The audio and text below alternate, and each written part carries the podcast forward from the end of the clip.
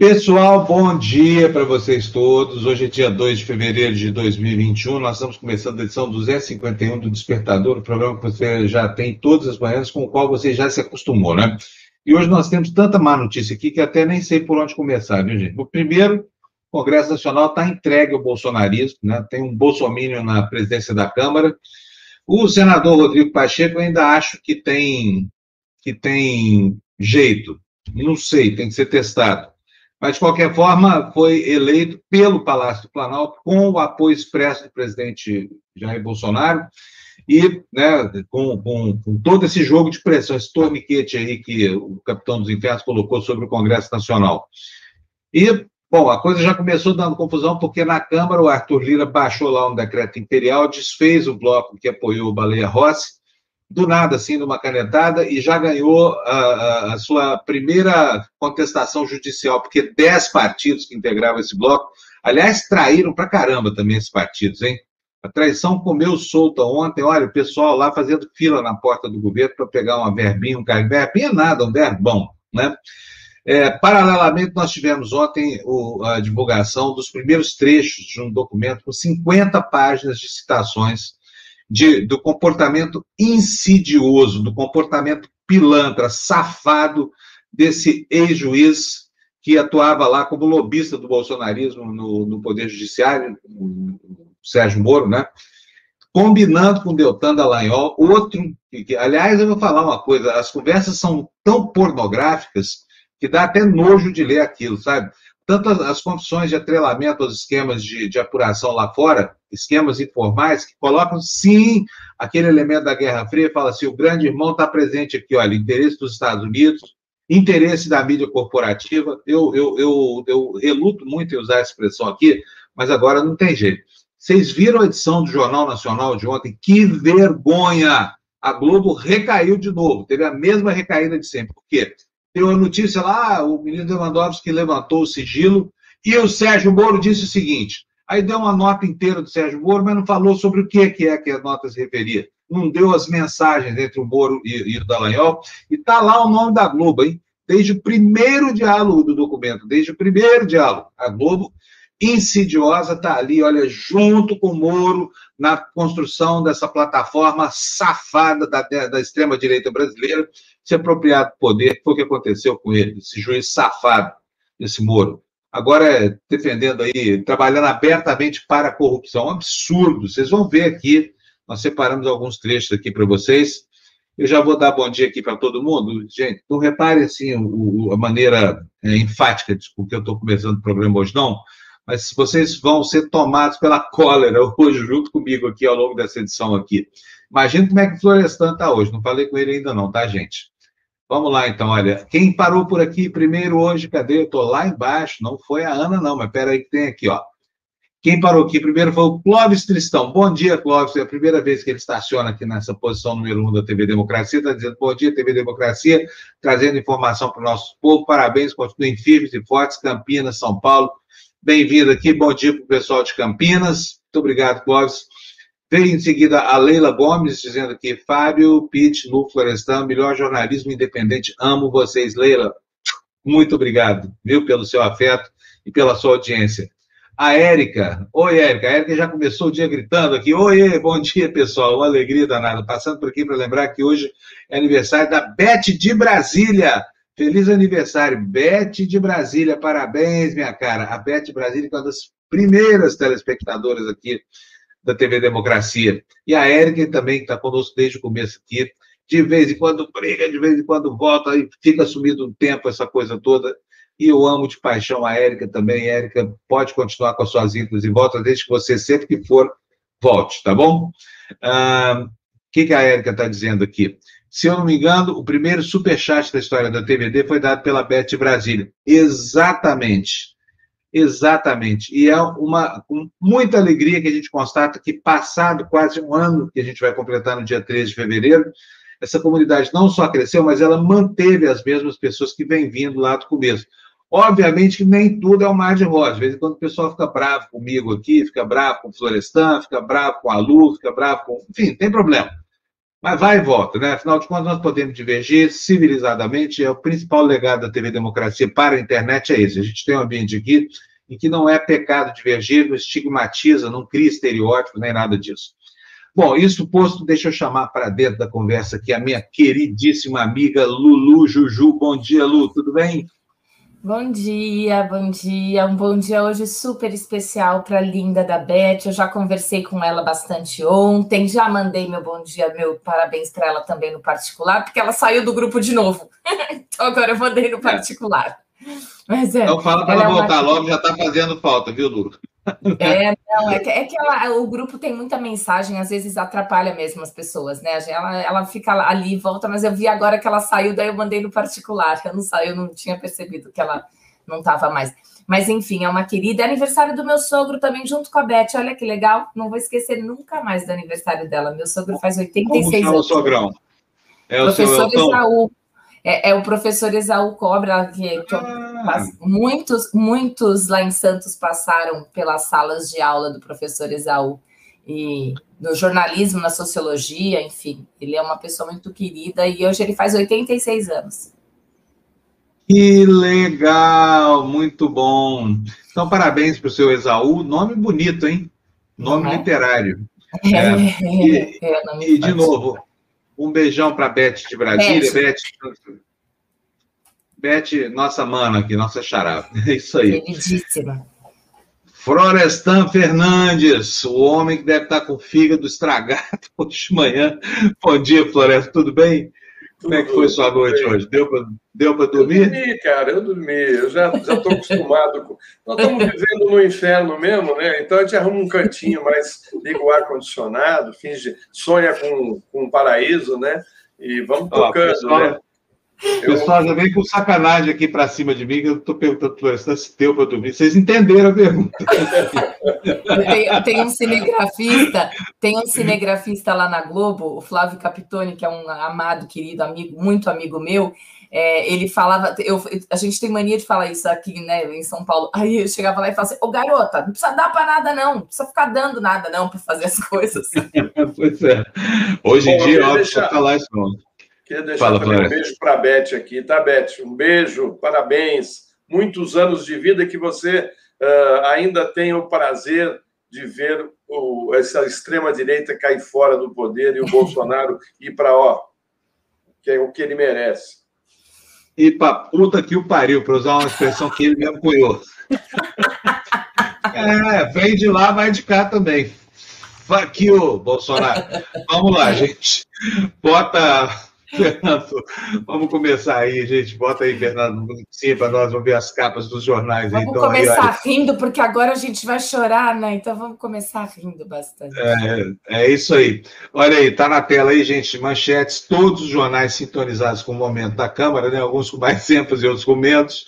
Mas vamos lá, olha aí. Na Folha de São Paulo, nomes de Bolsonaro vencem, vão comandar o Congresso. No Globo, apoiados por Bolsonaro, Lira e Pacheco vencem com folga. No Estadão, Bancados pelo Planalto, Pacheco e Lira vencem com folga no Congresso.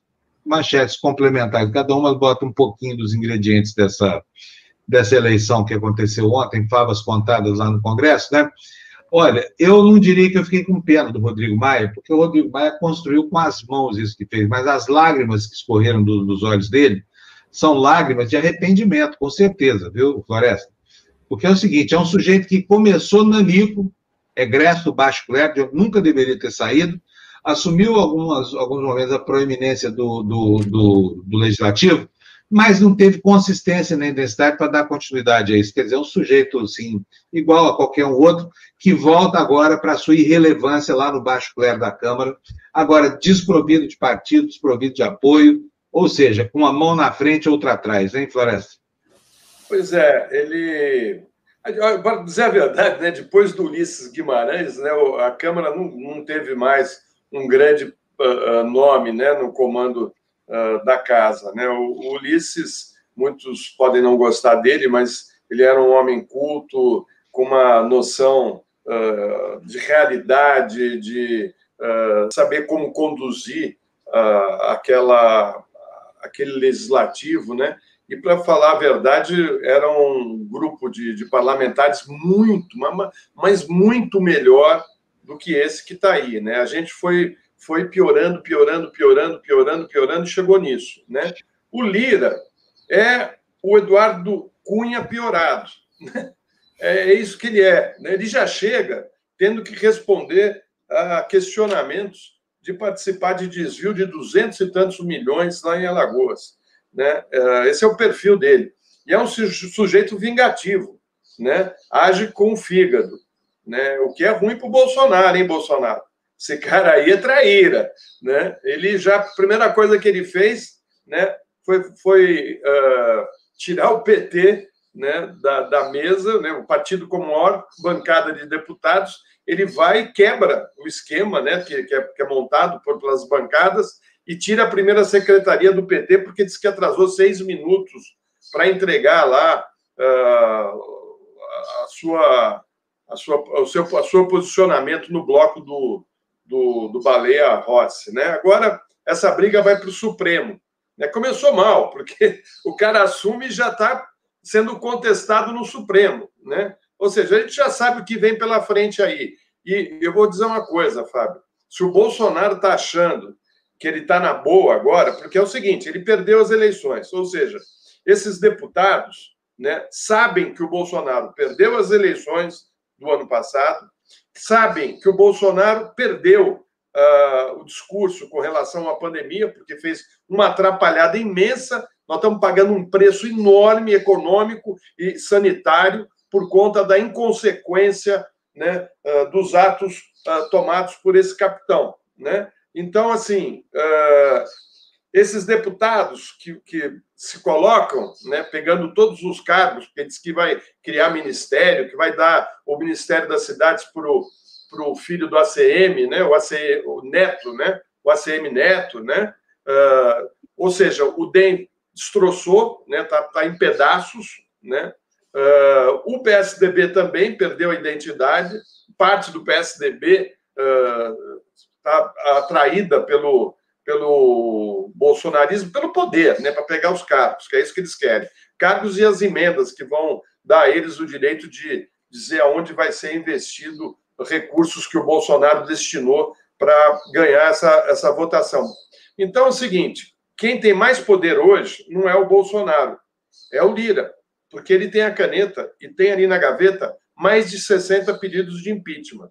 Né? Então, assim, uh, tanto o Congresso como o Bolsonaro né, estão numa linha contrária daquilo que a população disse uh, na eleição passada. Né? Nós vamos assistir, provavelmente, cenas muito parecidas com que a Dilma Rousseff sofreu, né, quando teve o centrão do lado dela, né, porque para governar ela teve o centrão. Essa maioria não existe. Né? Uh, eles estão ali para fazer negócios e traem com maior rapidez. Então, vamos aguardar. Né? Eu, eu acho que o, o, o presidente do Senado tem uma formação melhor, Fábio. Ele é um sujeito uh, mais ponderado, mais preparado e qualificado. Né? Agora, uh, o, o líder da Câmara agora é um sujeito que tem um perfil muito parecido com o do Eduardo Cunha, que, aliás, ele se aproximou durante todo o processo de impeachment da Dilma, ele estava coladinho ali com o Eduardo Cunha. Né? Uh, são, são farinha do mesmo saco. É, é verdade. Eu, eu acho até que é o seguinte: o, bom, o Arthur Lira é um gangster, não há dúvida disso. Prova disso é que ele tem essa semana ainda, ganhou eleição, agora vai cuidar do, do, do, da treta lá que ele tem lá em Alagoas, 254 milhões de roubo, né, dinheiro desviado de rachadinha muito poderoso, sei lá o que vai acontecer. Justiça de Alagoas, né, gente? Não estamos falando de, de, da justiça inglesa, nada disso, estamos falando de Alagoas. Muito provavelmente, ele, empoderado por, pela sua condição agora, vai conseguir postergar ou, sei lá, atuar politicamente para que isso não dê, não dê em lugar nenhum. Mas é a vitória é, que, que, consagra algo que parece uma chaga no Brasil, que é a eleição de qualquer um, qualquer Zé Ruela, é, que se empodera ali, que, que bota a mão numa sacola de dinheiro acaba virando presidente. Nós tivemos, olha, Mombaça, tivemos Severino Cavalcante, tivemos Eduardo Cunha, tivemos tanta gente ruim de serviço presidindo a Câmara que o parlamento brasileiro vai sobreviver. Agora, a gente não sabe se os brasileiros vão sobreviver a isso e até que ponto, né? É, Tem aqui, olha, minha, pode falar para essa. Eu não, queria só falar de um efeito que eu estava conversando ontem com Florestan sobre isso, do desalento, tá? O desalento, que é, que é algo que começa a tomar conta da gente. É, deixa eu ver aqui nas nossas mensagens mesmo, hoje já tinha aqui alguém dizendo aqui, olha, tá aqui, ó. Olha aqui, ó. Silene. O que, que a Silene está dizendo aí para gente? Olha só. Bom dia, o projeto Futuro é embora do Brasil. Bolsonaro com apoio popular, PT voltando com Bolsonaro, foi o caso lá do Senado, o povo morrendo e para mim a saúde física e mental é ir embora a solução. Isso aqui se chama desalento, Silene. Eu também sinto a mesma coisa que você. Florestan também tem certeza que sente, né, Floresta? Eu sinto, Fábio. Muitas vezes eu penso até em dar uma saída e re respirar um, um ar menos poluído, né, que esse que nós estamos vivendo aqui no Brasil, porque nós somos carregados para dentro desse inferno, né, por eleitores brasileiros uh, que foram manipulados, muitos deles, né, uh, pela pelo pelo processo golpista do Aécio Neves junto com Moro, Dallagnol, TV Globo, né? Eles formaram uma frente, né? Já que a gente não ganha no voto, a gente ganha no tapetão e foram para uma armação que terminou nisso que nós estamos vendo, a destruição da economia do país, o poder na mão de, de pessoas totalmente desqualificadas, né? Porque nós temos um capitão de quinta mandando no Brasil. Você já pensou nisso? Nós temos um capitão de quinta, né? Um sujeito totalmente despreparado, sequer para ser uh, uh, o, o, dirigente de um condomínio, né? Enfim, era um sujeito desqualificado, né?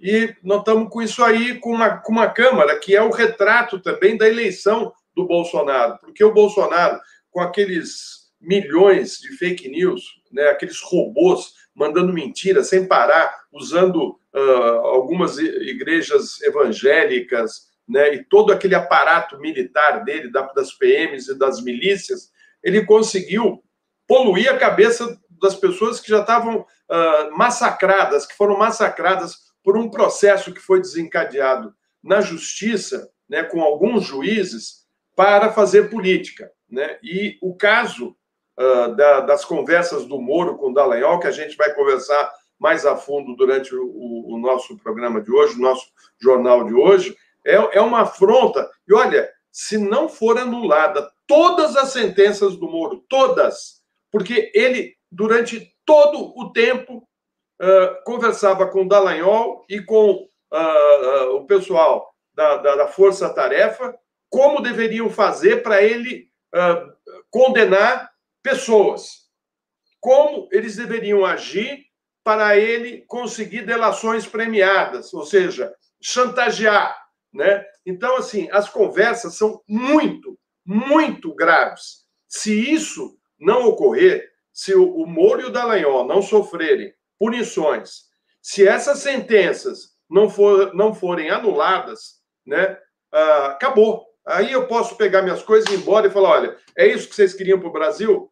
Parabéns, né? Porque realmente é o, olha, é o fim da picada. Ontem o Jornal Nacional, que é mestre em pegar, uh, pegava as delações e, e, fazia assim em negrito e colocava uh, né, no off o, o, o, repórter lendo o texto, eles davam destaque às falas de, de delações que foram uh, armadas, né? muitas foram armadas, né? porque o sujeito só sairia se fizesse uma delação, mas tinha que ser uma delação para aquilo que eles queriam.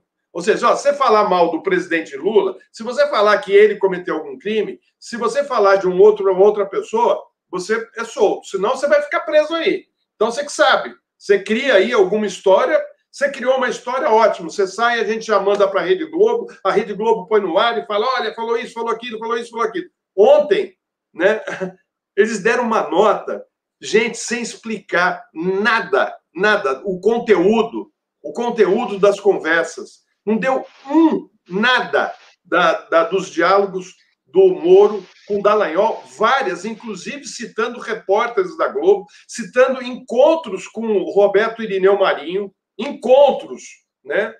Tudo, tudo articulado né, numa, numa trama entre justiça, a, a, a promotoria e uh, uma grande rede e uma grande empresa de comunicação. Né? Agora, a gente já sabia disso, porque isso não é de hoje. Não é de hoje que isso acontece no Brasil. Isso vem lá de trás. Né? Isso está na nossa história. Né? Vamos lá para o Getúlio Vargas. Vem, vem do Getúlio para cá que vocês vão vendo toda a participação da nossa grande mídia, né? grande entre aspas, né? na intervenção uh, do, dos rumos políticos do país. E, portanto, nós ficamos aqui atolados, né? um país rico, atolado na pobreza e na miséria, graças a pessoas que ficam fazendo uh, da política um negócio, que não deixam o país se transformar numa nação melhor e jogam contra a nossa democracia. Né? Então, uh, eu acho que, que é importante agora uh, a gente tentar colocar o país de volta na democracia e na defesa da nossa Constituição, porque senão isso aqui eu acho que até corre o risco de se transformar em vários países e o Brasil se dividir e rachar uh, em quatro, cinco partes. Bom, antes de continuar, deixa eu agradecer aqui, olha, Biase Arquitetura. Bom dia, Biase, nos manda 1,90, como faz todo dia. Muito obrigado para você. A gente agradece prioradamente. Isso faz da gente aqui é, sobreviventes desse mar tumulto, tumulto tormentoso aqui chamado internet, redes sociais, né? A Érica também nos manda dois reais. Cadê a mensagem dela? Está dizendo aqui, apesar de tudo, Fábio, I love you. apesar de nada, Érica, a gente briga, mas a gente se ama, não tem problema nenhum. Isso é igual o casal. Já viram casal depois de um ano, hein? Fala sério, já quebrou tanto pau que a gente já nem lembra mais que casou. Eu né? gostei desse cardinale dela aí, né? Ficou é bonitinho. bem legal, né, é. Mas o Florencio tem parte pri com relação a, a Cláudia Cardinale, viu, Érico? Então o elogio dele é metade para você, metade para ele mesmo. Olha aqui, ó, a Rosali também está dando bom dia aqui para gente. Olha, muito obrigado, Rosali, pelo cincão que você mandou. Bom dia, tapioqueiros. Hoje é dia de Iemanjá, rainha do mar. Viva a Beth, viva mesmo, viva a Beth. A linda Pavlova Caterine, nome lindo, Segala, nos dando bom dia aqui, dizendo para mim: olha, bom dia, queridos, um beijo para o Fábio, para não ficar tão carente. É, tá difícil arranjar uma sereia nesse mar aqui, viu, Pavlova? Mas tudo bem, vamos tocar na vida assim mesmo, né? Ó, Obrigado aqui, pela sua doação. Lavínia é sua irmã, não é? Lavínia é minha irmã, é. Pera aí, Flávio, deixa, deixa eu. É. Pera, aí, deixa eu chegar lá. É que tem muito, pera, deixa eu só acabar um pouquinho. Pera aí, Flávio, vamos aqui, ó. Beth de Brasília, nossa aniversariante hoje. Ela faz aniversário e a gente que ganha presente. Olha aí, Lu. Beth. Eu vi. Bom, já, já fizemos todos os elogios para você. Muito obrigado pela sua companhia aqui ao longo de todo esse período que a gente está no ar. Realmente, você foi o primeiro superchat nosso aqui. A gente não esquece isso, tá? Então, desejamos para você um super aniversário, muitos anos de vida, muita saúde e alguma grana aí para pagar os boletos, tá? Um beijo, Beth. Aí ela tá falando, Rosali, sua equipe TVD, o nível é meu e de, e de Mami e Iemanjá. Meu, meu presente é ter vocês há mais de um ano comigo. Obrigado a todos e todas. Obrigado nós, Beth. Você dá sentido aqui para a nossa existência.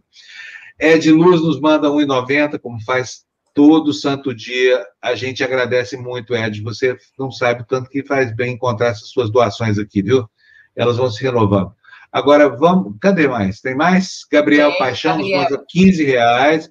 Não tem outro jeito, vamos ter que viabilizar a tal frente ampla, derrubar esse demônio sua trupe em 22. Depois a gente discute as diferenças. Vamos fortalecer janelas pela democracia, Fábio, é urgente. Pois é, eu vi que vai ter outras janelas pela democracia, dessa vez não me convidaram para fazer, mas o espírito é aquele mesmo, né, o Gabriel? É isso aí, vamos tentar um caminho. Olha, cada dia que passa, esse capitão dos infernos aí consolida mais poder no Brasil. Ele descobriu o caminho das pedras. O caminho das pedras é distribuir dinheiro para essa nata da, da, do reputário corrupta que faz hoje a maioria no, no, parlamento. 302 votos o cara teve essa noite lá, gente, é brincadeira. Vamos, vamos, o Flávio, o que, que você queria dizer que a gente interrompeu? Não, da Lavínia que ela está fazendo esse comentário, né? Uh, todas as sentenças serão anuladas, aquele dinheiro devolvido terá que voltar para os corruptos ou ninguém foi corrupto? Não, foi sim, viu, Lavínia? Foi sim.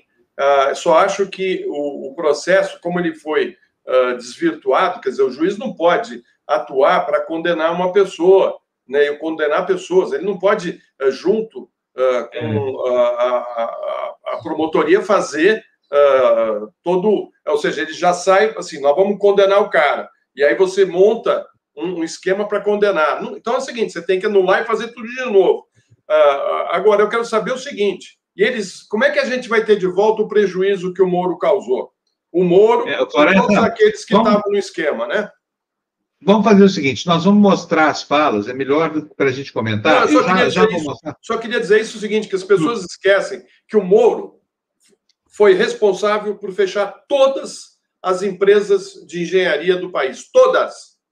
Todas. Ele parou o país. Um prejuízo monstruoso.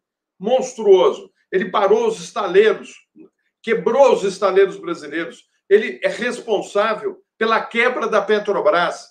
Ou seja, a ação dele foi deletéria, né? Ele causou prejuízos uh, imensos, imé muito maiores que qualquer dinheiro que ele tenha uh, encontrado lá fora em contas, né, de pessoas ligadas à Petrobras, né? Como eu disse já aqui algumas vezes, uh, vários funcionários de carreira e outros políticos, políticos uh, dessa base do Centrão, do MDB, né, alguns do PT, né, como o, o Palocci, né? Então, assim, uh, eu, eu acho só que está tudo contaminado, tudo contaminado, porque ele fez para tirar um partido do poder, né? Ele, ele, ele agiu uh, usando a justiça, né? Então, se você acha que a gente deve manter isso, aí vale tudo, porque daí, a partir de agora, um juiz pode condenar quem ele quiser, de antemão. Não precisa nem ter uh, uh, as provas, porque ele, ele, ele, ele prendeu o ex-presidente Lula sem provas. É uma coisa absurda, né? Absurda. Agora, isso já vem sendo dito há muitos anos, né? Uh, e não só aqui, não, fora do Brasil, né? Isso, isso aí vai virar um caso no futuro para ser estudado nas escolas de direito, nas, nas universidades e nas faculdades de direito. Isso aí. Bom, vamos lá, vamos focar então. Primeiro nós vamos para a notícia do dia. É, é, tá, tá, difícil hierarquizar hoje aqui o assunto com o qual a gente abriu o despertador, mas o assunto é a eleição é, para a presidência da, da, da, Câmara e do Senado, né, que vai gerar consequências institucionais imprevisíveis, aliás, previsíveis, né? Vai ser um horror para o Brasil ter Bolsonaro fazendo barba, cabelo e bigode do Congresso, com gente tão devedora do, do, do de, de, favores a ele, muito mais na Câmara do que no Senado, obviamente, porque ali é. Fábio, ele vai, ser, ele vai ser chantageado o tempo todo. Esquece. É, mas aí, até aí, o problema é o seguinte: que essa gente é tão sem caráter nenhum que com dinheiro você vai resolvendo, entendeu? Quem vai sofrer mesmo é o contribuinte brasileiro, porque a conta vem para nós aqui. A manutenção, essa é uma relação de prostituição, essa que é a história. Vão prestar os favores todos que o Bolsonaro quiser para suas taras e perversões, mas vão cobrar uma fortuna, né? É uma relação prostituída. Vamos, vamos ver o noticiário aí como é que está, para a gente poder começar a interpretar e criticar. Olha, centrão na cabeça, Lira vence, dissolve o bloco rival, mas promete neutralidade. Quebrou a promessa logo depois do discurso de posse. Lu, por favor. Vamos lá, começar, porque tem que respirar hoje, né? É isso. É, e o nariz fechado, nariz tapado, né? O duro é ler isso tudo com o nariz tapado, por causa do mau cheiro, né? Vamos lá. Candidato do presidente Jair Bolsonaro, deputado Arthur Lira foi eleito ontem à noite presidente da Câmara em primeiro turno, com 302 votos. Contando com a distribuição e promessa de cargos e emendas pelo Planalto, parlamentar colheu uma vitória folgada em um pleito que era visto como equilibrado. Em seu primeiro ato, dissolveu o bloco do adversário Baleia Rossi, tirando assim partidos adversários da mesa diretora. No Senado, o nome apoiado pelo governo, Rodrigo Pacheco, também foi eleito com ampla margem. A vitória foi mais ampla do que vinha sendo prevista. Baleia teve apenas 145 votos e os demais candidatos somados receberam 56. Pois é, essa é a síntese do que aconteceu fria, né?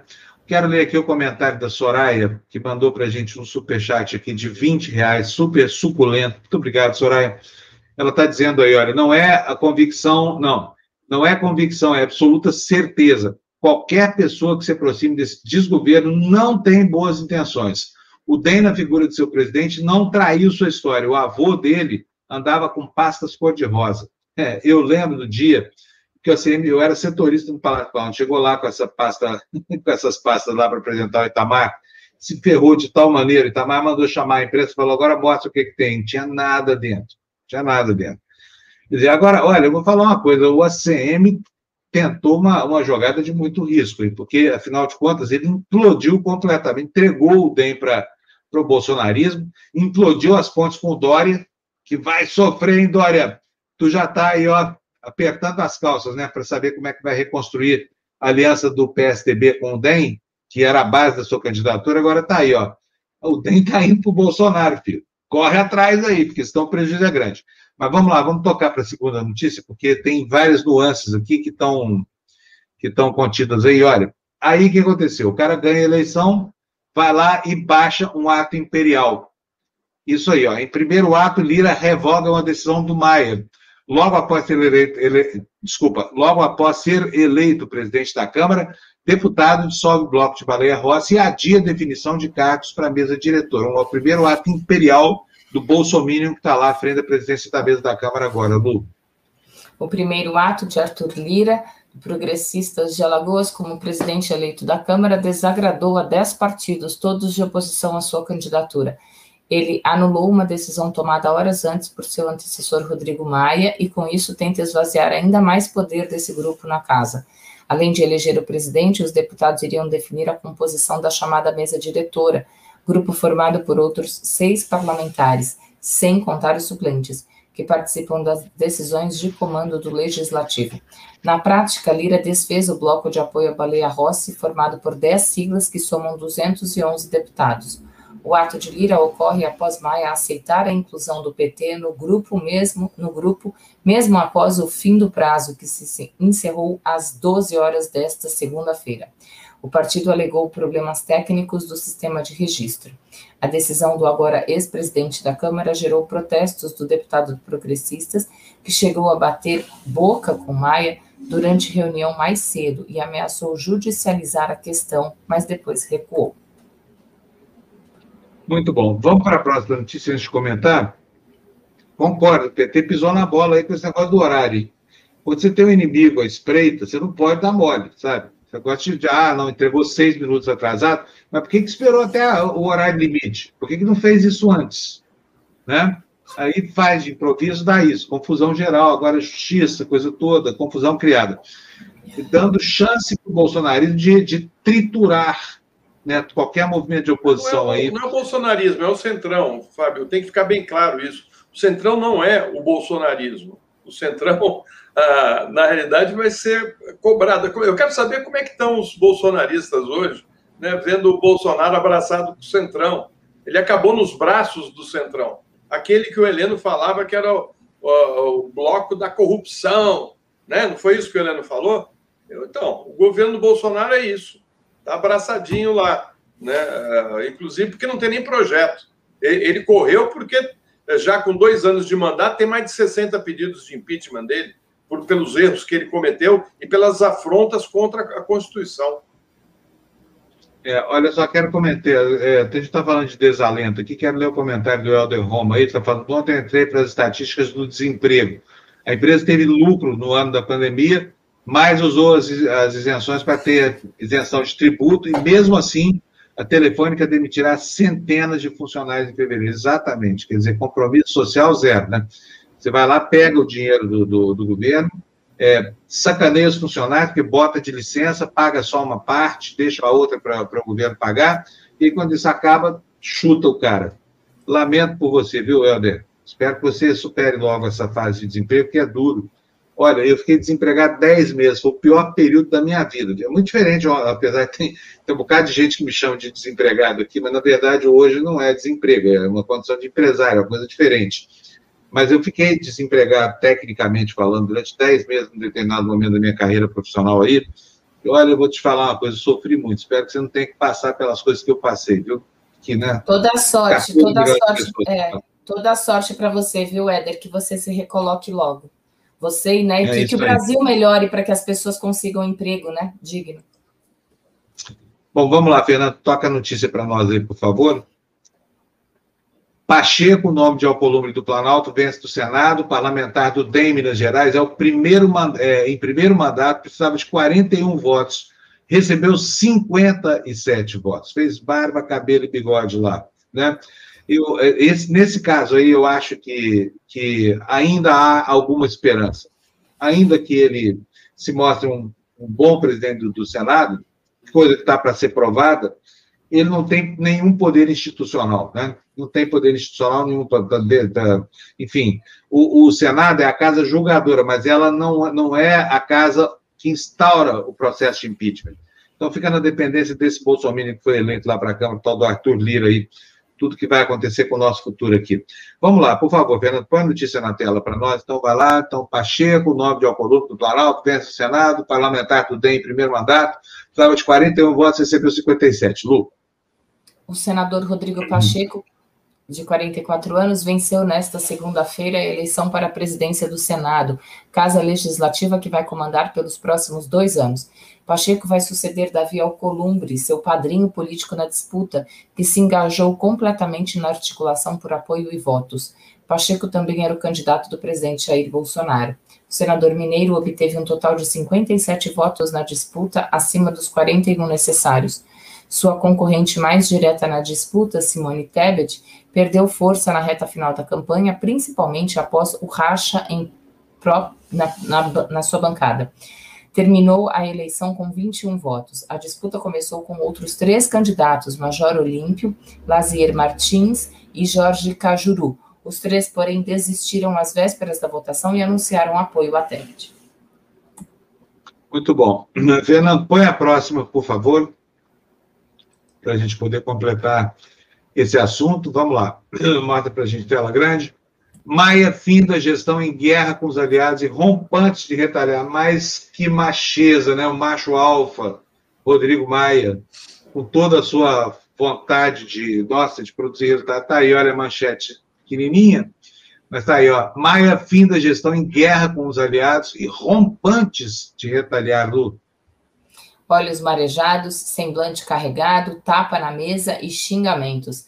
A despedida de Rodrigo Maia da presidência da Câmara foi marcada nesta segunda-feira por embates com aliados e rompantes, não cumpridos de retaliar Jardim, oh, Jardim ó, de retaliar Jair Bolsonaro, deflagrado um dos cerca de 60 pedidos de impeachment que há contra o presidente da República. Ao encerrar quatro anos e meio no comando da Câmara, Maia teve uma das maiores derrotas de sua trajetória na política, o DEM, partido que ele já presidiu, decidiu deixar o bloco de apoio à Baleia Rossi. Hum, muito bom. Mais uma para a gente, por favor. Fernando, hoje, nesse momento, a gente está correndo com a notícia aqui, né, gente? Porque são nuances de um mesmo assunto, né? E, bom, ontem teve lá a, a sessão do Supremo, estava lá Bolsonaro, Aras, aquela galera toda, né? E o Fux realmente teve um, um rompante lá em Floresta. E Lu, ele, ele leu um discurso, um discurso de bom teor, né? falando que tem que ser dito numa situação dessa, porque está ao lado de um monstro negacionista, ali do lado dele, né? do lado direito dele. E não vai perder a oportunidade. Bolsonaro ficou impassível, certamente ouvindo aquilo, pensando lá com seu fígado como é que vai retaliar o presidente Supremo. Vamos, vamos para a notícia, por favor.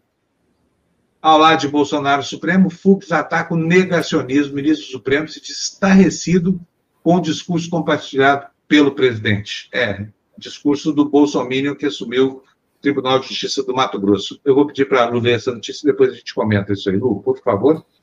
Em cerimônia de abertura do ano judiciário nesta segunda, o presidente do STF, Luiz Fux, afirmou que a corte tomou decisões corretas no caos insondável da pandemia da Covid-19 ao lado do presidente Jair Bolsonaro, que participou da solenidade do Supremo, Fux também ressaltou que a ciência vencerá o coronavírus e que a, abre aspas, racionalidade vencerá o obscurantismo, fecha aspas. Em sua fala, o ministro do Supremo também criticou o discurso recente do presidente do Tribunal de Justiça de Mato Grosso do Sul, desembargador Eduardo Contar, que minimizou a pandemia ao tomar posse no comando do Tribunal Estadual. O discurso do chefe do TJ do Mato Grosso do Sul foi compartilhado por Bolsonaro em suas redes sociais.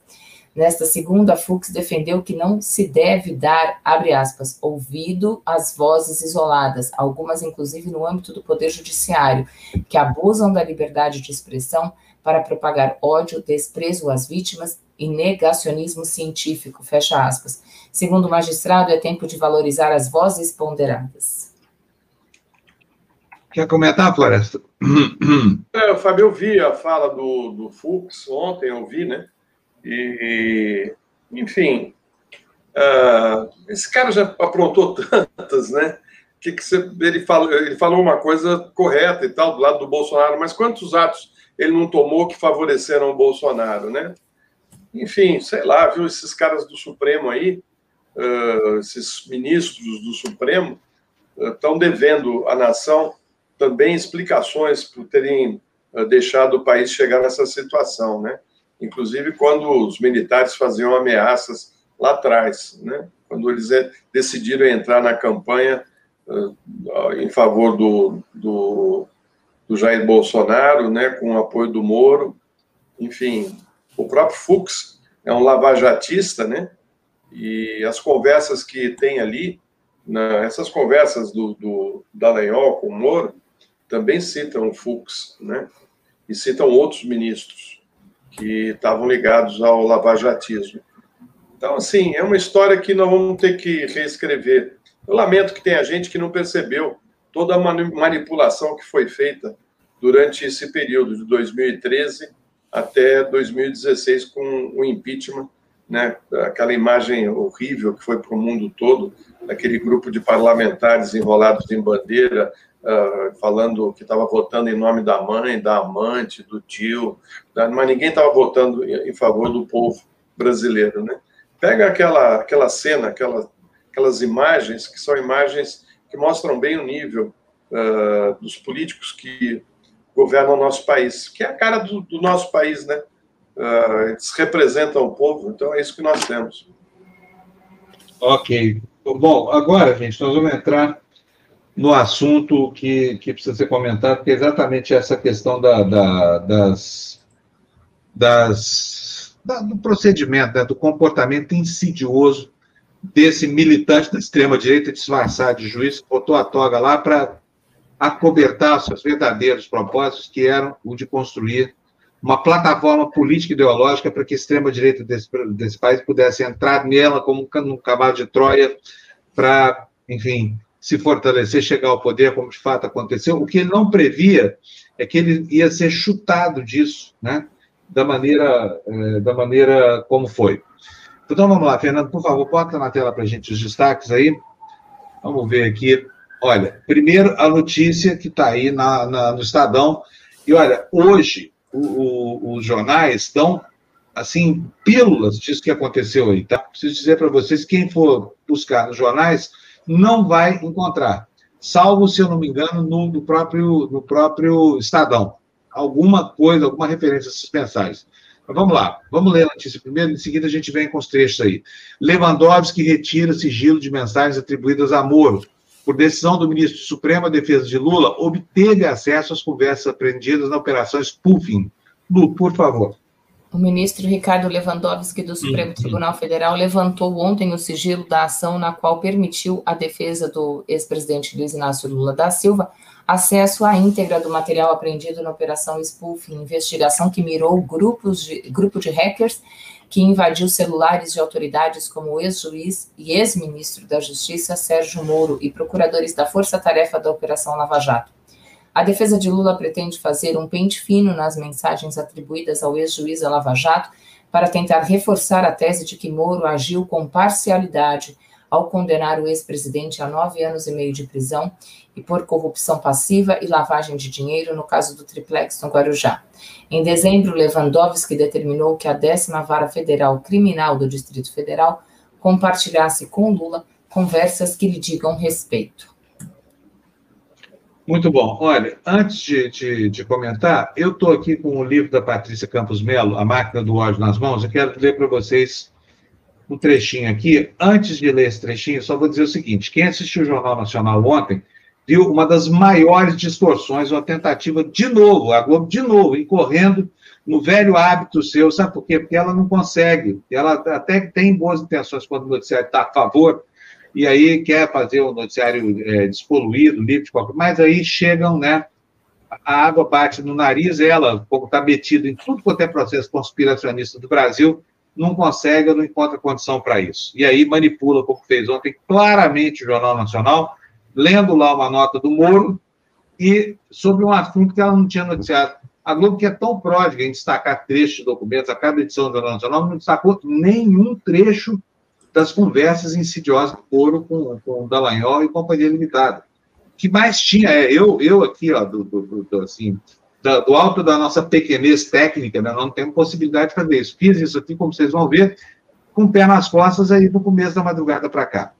Então é isso, é uma tentativa descarada, de novo, de voltar ao período é, triste da manipulação desabrida e aumentando a desconfiança de todos nós aqui sobre o papel que ela tem a cumprir com, com a sua, digamos assim, manifesta falta de vontade de fazer um jornalismo que seja realmente um jornalismo sério, inclusive. Oi, Floresta.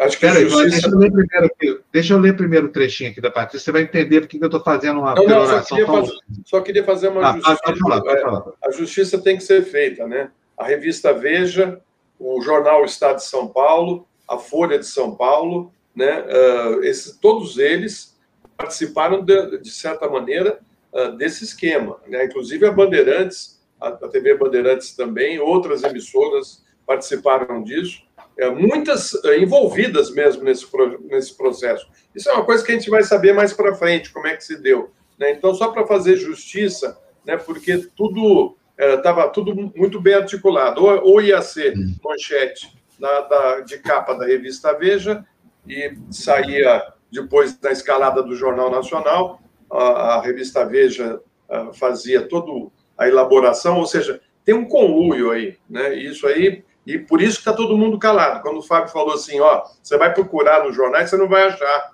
né? Você não vai achar mesmo, a não ser nos sites progressistas, porque o resto, ó, bico calado, ninguém fala nada.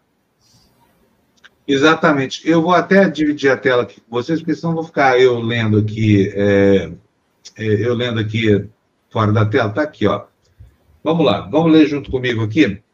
Olha, a imprensa precisa fazer uma autocrítica.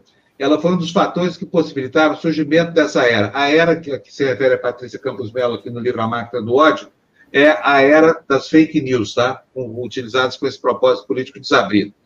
Ela diz o seguinte: ó, primeiro, ao praticar a falsa equivalência, a mídia tradicional se pauta pela obrigação de sempre ouvir os dois lados. Deixa eu passar a página aqui a mídia tradicional se pauta pela obrigação de sempre ouvir os dois lados e tentar ser equilibrada, mas às vezes incorre no que se convencionou chamar de falsa equivalência. O On The Media, programa do National Public Radio americana, por exemplo, é um bom exemplo. O presidente Obama, abre aspas aqui, afirma que nasceu nos Estados Unidos e, portanto, pode ser presidente do país. Seus críticos discordam. Isso, segundo a Patrícia Campos Mello, é falsa equivalência. O correto seria dizer Barack Obama nasceu no Havaí em 1961, o movimento Burfer nega esse fato. Ou, eu vou continuar aqui lendo aqui o trecho da Patrícia. Ou para nos circunscrever nas nossas fronteiras, o presidente Jair Bolsonaro afirma que a cloroquina cura pacientes com Covid-19. Especialistas divergem. Isso aqui, essa construção, a Patrícia diz que é falsa equivalência, né? E diz aqui depois, ó, não, não, não tem nada de dois lados aqui. O correto seria o presidente Jair Bolsonaro afirma que a cloroquina cura pacientes com Covid-19. Vários médicos e estudos afirmam que não há dados comprovando a eficácia da cloroquina e alguns pacientes têm problemas cardíacos por causa do remédio. Não saiam de casa para comprar cloroquina. Entenderam? Nem tudo que parece é, equivalente e justo nos jornais é, na verdade, equivalente ou justo. Aí vimos essa edição desastrosa do Jornal Nacional de hoje, fazendo exatamente isso, é uma técnica de manipulação. Parece que não é, mas é. E a Globo o que, que fez? Disse que havia, olha, o Moro foi flagrado em conversas, Lewandowski, mas o Moro nega tudo, sem dizer o que está sendo negado. Isso é manipulação, é feio pra caramba, viu, Rede Globo? Presta atenção aí, porque nós estamos atentos aqui com vocês. Isso, pô, Flores, quer comentar alguma coisa sobre falsa equivalência, não? Para a gente entrar não, no é, Ela está perfeita, cirúrgica. Né? Ela foi cirúrgica, é isso é. que acontece mesmo. Exatamente. Então, estou recomendando duas coisas. Atenção e leia o livro da Patrícia Campos Melo. É excelente esse livro aqui, excelente. Mas vamos lá, vamos para vamos os diálogos aqui. Fernando, põe na tela para a gente. Eu não separei todos os trechos, aqui tem trechos à vontade para todo mundo que quiser. Né? Esse, o primeiro 50 trecho... páginas, né? 50 é. páginas. A, a, tem informação, o, o, o, Intercept, acho que te, teve um. Ele teve um, um o quê? 2% de todas as. Porque aí está aí tá toda a conversa que a, que a Polícia Federal conseguiu hum. uh, junto com os hackers, né? Uh, não é. foi aquilo que chegou na mão do, do Intercept. Tem muita coisa nova aí. Exatamente. Olha só, a, a procuradora Lívia Tinoco, nesse primeiro texto que eu destaquei, esse é o primeiro trecho do documento, inclusive, é, que foi liberado ontem. E olha, essas 50 páginas são só uma pequena amostra do que vem por aí. E é isso que se refere, 2% é isso que está aqui. Tem mais 98% que não estão, é, é, digamos assim, perscrutados, né? Mas vamos lá, Lívia Tinoco fala assim, ó, TRF, Moro, Lava Jato e Globo têm um sonho, que Lula não seja candidato em 2018. Não querem Lula de volta porque não pode ter direito, né? Aí, fala mais aqui, ó, putz, liguei agora, na hora dos orgasmos últimos, demais para mim. É, e continua. E que o outro sonho de consumo deles é ter uma fotografia dele, no caso Lula, preso, para ter um orgasmo múltiplo, para ter tesão. KKKKK. Língua felina. Procuradora, é ferina, com R, não é felina, tá? Língua felina é aquela língua áspera do gato. Eu sei porque minha gata tem uma língua felina que não é ferina, mas é felina, é uma língua áspera. Aí continua a procuradora de novo. Tomou umas 10 no churras e ainda não passou. Está tá falando do Lula aqui na iminência de ser preso. Bebeu nada, está espertão, diz que vai cumprir o mandato. Sim, vai se entregar, falando que não tem mais idade para pedir asilo. Aí o doutor Robalinho, essa subidade, diz o seguinte: ó, já mandei preparar nota defendendo a Lava Jato, Deltan e companhia, ou seja, uma ação prévia à prisão do Lula, né? Vamos para mais um exemplo aqui de isso. É, isso não, não, é isso que eu li aqui agora. Não caracteriza intervenção, tá, no processo. mas mostra a intenção, mas mostra a intenção de condenar, né? Ou seja, mostra como, como, funcionava o esquema, né? Quem que está envolvido nisso? Exatamente. Ela está emulando aí o espírito é. que preside os atos do Moro e do, do Ministério Público. No dia 16 de outubro de 2015, o Deltan escreve essa mensagenzinha aqui para o, o, o, juiz, né? Moro, essa coisa horrorosa. Cara, o Supremo soltou Alexandrino. Estamos com outra denúncia a ponto de sair. Pediremos prisão com base em fundamentos adicionais na cota. Se você puder decidir isso hoje, antes do plantão e de eventual extensão, mandamos hoje, se não, enviamos segunda-feira. Seria possível apreciar hoje? Quer dizer, combinando claramente que é jogada. É assim, ó, o jogador de um time é, combina, com o atacante de um time combina com o back do outro. Fala assim, olha, eu vou chutar para gol daqui a cinco minutos, será que dá para você sair um pouquinho para a direita, para não ficar na minha frente aí? Eu preciso botar a bola lá dentro da trave. É exatamente isso que está essa, aí, essa E aí fala com o juiz, fala assim, ó, juiz, você legaliza é. o, o, o gol, tá? Né? É, juiz tira de costas aí, porque eu preciso é. botar a bola para dentro com a mão, né? É, é isso aqui. Aí o que, que o Moro responde? Olha, não creio que conseguiria ver hoje, mas pensem bem se é uma boa ideia. Moro instruindo a ação do, do, do Dallagnol. Tá aqui, olha, muda de ideia porque esse caminho seu não é bom. E ainda faz, ó, teriam que ser fatos graves, sugerindo a gravidade. Na segunda, acho que vou levantar o sigilo de todos os depoimentos da FB. Não sei o que é FB aqui, nem interessa não vieram com sigilo, não vejo facilmente risco de investigação e já estão vazando mesmo. Devo segurar apenas um, que é sobre negócio da Argentina e que é novo. Algum problema para vocês? Aí o Deltan Danan responde, ah, o juiz consultando o procurador para saber o que, que, ele deve colocar na peça, na, na, na fundamentação da decisão que ele ainda vai tomar. Isso aqui é uma vergonha, isso aqui é coisa de gente escrota, vagabunda, Moro, você é um juiz de merda, sabe? Você estava lá ó, instruindo processo, você que era o procurador desse caso. Deltan Dallagnol é só um moleque de recado, ser um office boy, sem caráter nenhum, entendeu? Cachorrinho, cachorrinho. Ficava é, lanchando o saco do, do Moro o tempo todo. O que, que eu faço agora? O que, que eu faço agora? Né? O tempo todo. O é. Moro falando, agora você faz isso, agora você faz aquilo. Né? Deixa comigo o resto. É assim que funciona. Vamos para mais um pedaço aqui, mostrando a falta de vergonha na cara desse juiz aí. Juiz que armava a plataforma lá só para quê? Para eleger extrema-direita. É isso que ele queria. O alvo do Moro, isso está claríssimo agora. Não era o processo, o devido processo legal. O alvo do Moro era condenar o Lula. Direito penal do inimigo, que chama isso aqui. Vamos lá para outro texto aí, ó. Moro. Moro dizendo: você viu a decisão, fala para o Dallagnol, obviamente. Você viu a decisão do evento 16, processo tal? A diligência merece um contato direto com autoridades dos Estados Unidos. O Moro está sugerindo aqui que o Deltan Dallagnol passe por cima de todo o ritual jurídico para ter acesso aos arapongas lá dos Estados Unidos, sabe? Nessa conexão é, é, muito, é, muito clara, né? Entre o interesse do Estado americano, que agiu aqui como parte do processo, instruindo os procuradores brasileiros, e o Moro, agente da CIA também. Moro, agente da CIA, está dizendo que, olha, Dallagnol, você viu a decisão tal, a diligência merece um contato direto com as autoridades dos Estados Unidos, sem passar pelo Itabaraty, sem passar por nenhuma instância é, diplomática, como manda a legislação. Ou seja, o Moro instrui o seu office boy, Dallagnol, a tomar uma atitude ilegal aqui para instruir o processo, já com um fim específico. E o Dallagnol, bota na tela, por favor. Dallagnol responde que, ah, não tinha visto, creio que não houve intimação nossa ainda, vamos providenciar. Obrigado por informar. Obrigado por instruir, né, Dallagnol? Aí o Moro diz o seguinte, ó, colocar US attorneys, colocar o pessoal lá dos Estados Unidos para trabalhar, pois até agora niente. Ou seja, o Moro esperando que o FBI e a CIA pudessem ajudar o Dallagnol a fazer a parte dele nesse processo aqui de, joga, de jogadinhas ensaiadas. O Dallagnol ri, kkkk. Eles estão só sugando por enquanto, ou seja, os americanos, né, contatos dele, estão só tirando informações do Brasil. Prossegue Dallagnol. Hoje falei com eles, os americanos, né, CIA, FBI, sobre as contas lá da Odebrecht para ver se eles fazem algo. E dá uma risadinha. E o Moro faz. Essa agora talvez seja mais simples e talvez mais relevante, se referindo ao assunto desse processo, que a gente não sabe o que é, porque não, não, é impossível dar tempo de pesquisar tudo.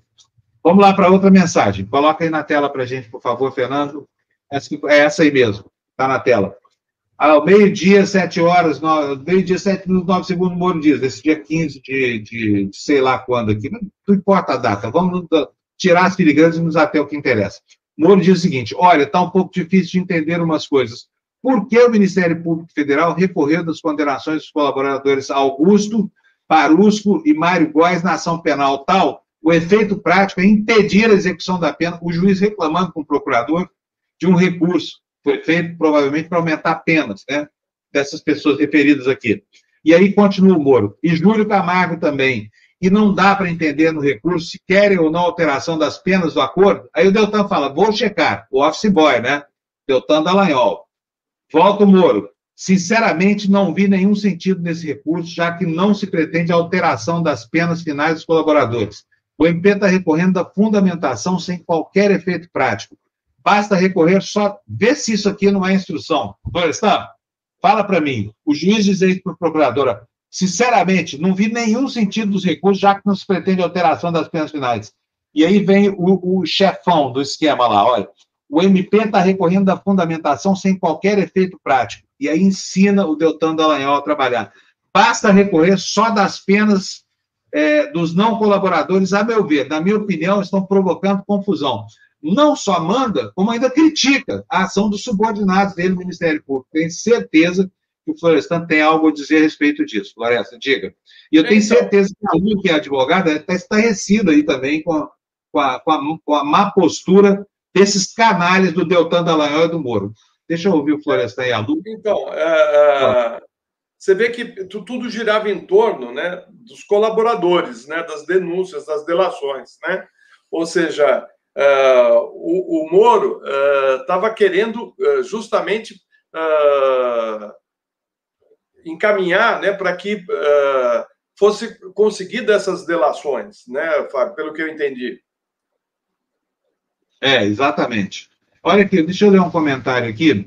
É, tá aqui, ó, Jefferson Rivas. O Moro não é mais juiz, deve ser execrado da vida pública. Deu tanto, tem que ser exonerado. E, por fim, dito tudo isso, todos nós sabemos, não, Lula não é inocente. É, é aí é que está o problema. Como é que a gente vai saber? Vamos, vamos tirar o Lula do foco, tá? Vamos colocar um cidadão comum ali sentado na cadeira de réu, é, um cidadão comum que não tem sobre ele todo o peso da importância política do Lula e nem o peso dos adversários que o Lula granjeou ao longo da sua vida pública. Pergunto para vocês o seguinte: vocês acham que é certo, que é justo que um juiz se comporte dessa forma? Sabe, o tempo inteiro conspirando para que o condenado seja condenado, condenado que estava livre ainda, que estava solto. Isso é um absurdo completo. Já já nós vamos ter o Marco Aurélio Agora, é aquilo que, aquilo que você falou, né, Fábio? Uh, já há algum tempo. Uh, tem que ser tudo anulado e ser feito tudo de novo. A questão é essa. Inclusive, eu quero saber aqueles que tinham investimentos na Petrobras que perderam dinheirão, né? Que a Petrobras era uma das maiores empresas brasileiras e o, o, as ações do Moro fizeram a, a, as ações caírem, né? Então, eu quero saber o seguinte: todas as pessoas que estão que falam do dinheiro da corrupção e o dinheiro que foi embora, né? Com, a, com, com todo esse processo que destruiu a Petrobras, né? Então, assim, é. uh, olha, é muito grave tudo isso, é muito grave, porque é o seguinte: o Lula, como qualquer brasileiro, merece um, um, um julgamento justo. Entendeu? E esse não é um julgamento justo. Né? Então é disso que se trata. Não está falando não aqui, ah, não, ele é corrupto ou não é corrupto. Não estamos discutindo isso. Estamos é. discutindo o seguinte: foi feita uma ação né, para condená-lo e prendê-lo. E pegar a imagem que a, a, procuradora lá falou, né? Precisamos dessa imagem que eles vão, dar, vão rir, né, vendo o Lula preso atrás da, da, da cela. Não era isso que ela disse? Não era isso que eles queriam? É. Era isso. É. Tesão, né? Tesão. Eu vou falar de tesão. É um degenerado. Então, vamos lá. Olha aqui, deixa eu botar o Marco Aurélio na, na nossa live aqui, já está aqui. Marco Aurélio, nosso parceiraço aqui do Grupo Prerrogativa, do, do Grupo Errou. Tudo bem, Marco? Bem-vindo aqui à nossa live. Tudo bem, então, boa noite. Prazer estar aqui com vocês. Prazer todo. Marco, nós estamos aqui lendo alguns trechos aqui atordoados, aqui, atormentados pela parcialidade desse, desse juiz, que, que é claro que, que, que, isso não é papel de. Mas eu, eu, eu vou, respeitando a opinião que você não deu ainda, eu vou pedir para você ouvir aqui junto com a gente alguns dos trechos que ainda faltam, porque depois nós vamos querer que você nos fale sobre isso, tá? Então, vamos lá. Vamos lá, vamos para o próximo aí, Fernando. Põe na tela para mim cheia para eu poder ler. Tá aí, 7 de dezembro de 2015, o Moro diz o seguinte: seguinte, galera, uma fonte me informou que. Esse aqui não é novo nesse trecho, mas ele reforça isso que a gente tem colocado. É, seguinte, uma fonte me informou que uma pessoa do contato estaria incomodada por ter sido ela solicitada a lavratura de minutas de escrituras para transferência de propriedade de um dos filhos do ex-presidente. Estou falando aqui dos filhos do Lula. Aparentemente, essa pessoa estaria disposta a prestar a informação. Então, estou repassando. A fonte é séria. E o Dallagnol agradece. Obrigado, faremos contato. Moro diz o seguinte, ó, e seriam dezenas de mortes. Primeiro, isso aqui é mentira. Isso nunca se consumou, tá? Não houve isso, tá? Isso que o Moro te levou de informação é mentira. Segundo, tem aqui o juiz indicando a testemunha ao procurador. Isso é aberrantemente grave no devido processo legal. Marco Aurélio já vai comentar aqui com a gente porque ou vai me desmentir que se eu estou enganado. Vamos lá, próximo, próximo slide, Fernando, por favor. 17 de dezembro, 10 dias depois, Está aí o Moro de novo instruindo o promotor, o procurador. Preciso manifestação do Ministério Público Federal no pedido de revigação, é que é revogação da preventiva do Bunlai até amanhã ao meio-dia. Quer dizer, o Moro pedindo uma manifestação para o Supremo. Não oficiou, não. Mandou pelo, pelo Telegram. E o Deltão, ok, será feito. O Deltão é office boy, né? Segue algumas decisões boas para mencionar quando precisar prender alguém. Pena que parece que quem emitiu a decisão ainda anda meio estranho. Olha só que absurdo. O, o juiz manda o promotor tomar uma providência do Ministério Público e o promotor manda ao juiz subsídios para aquele decreto. É um absurdo completo. O que, que é isso? Ah, vamos lá. Próximo slide aí, por favor, Fernando. Põe para nós aí. 20 horas e 19 minutos, não sei de que dia que é isso aqui, mas também não tem o menor problema. Vamos lá para ver o que, que diz esse juiz esse juiz horroroso aí, olha. A data da decisão está errada. Vou ver amanhã a lista de acesso ao EPROC. Isso aqui é o seguinte: alguma decisão aí que o Dallagnol é, deu como, como, como errada, e o Moro fala o seguinte: olha, eu vou entrar aqui no sistema é, de informática aqui, vou mudar esse negócio aqui. Ele fala o seguinte: ó, a data da, decisão, que a gente não sabe qual é, está errada. Vou ver amanhã a lista de, de acesso ao EPROC, que é o sistema lá da, da, da Justiça.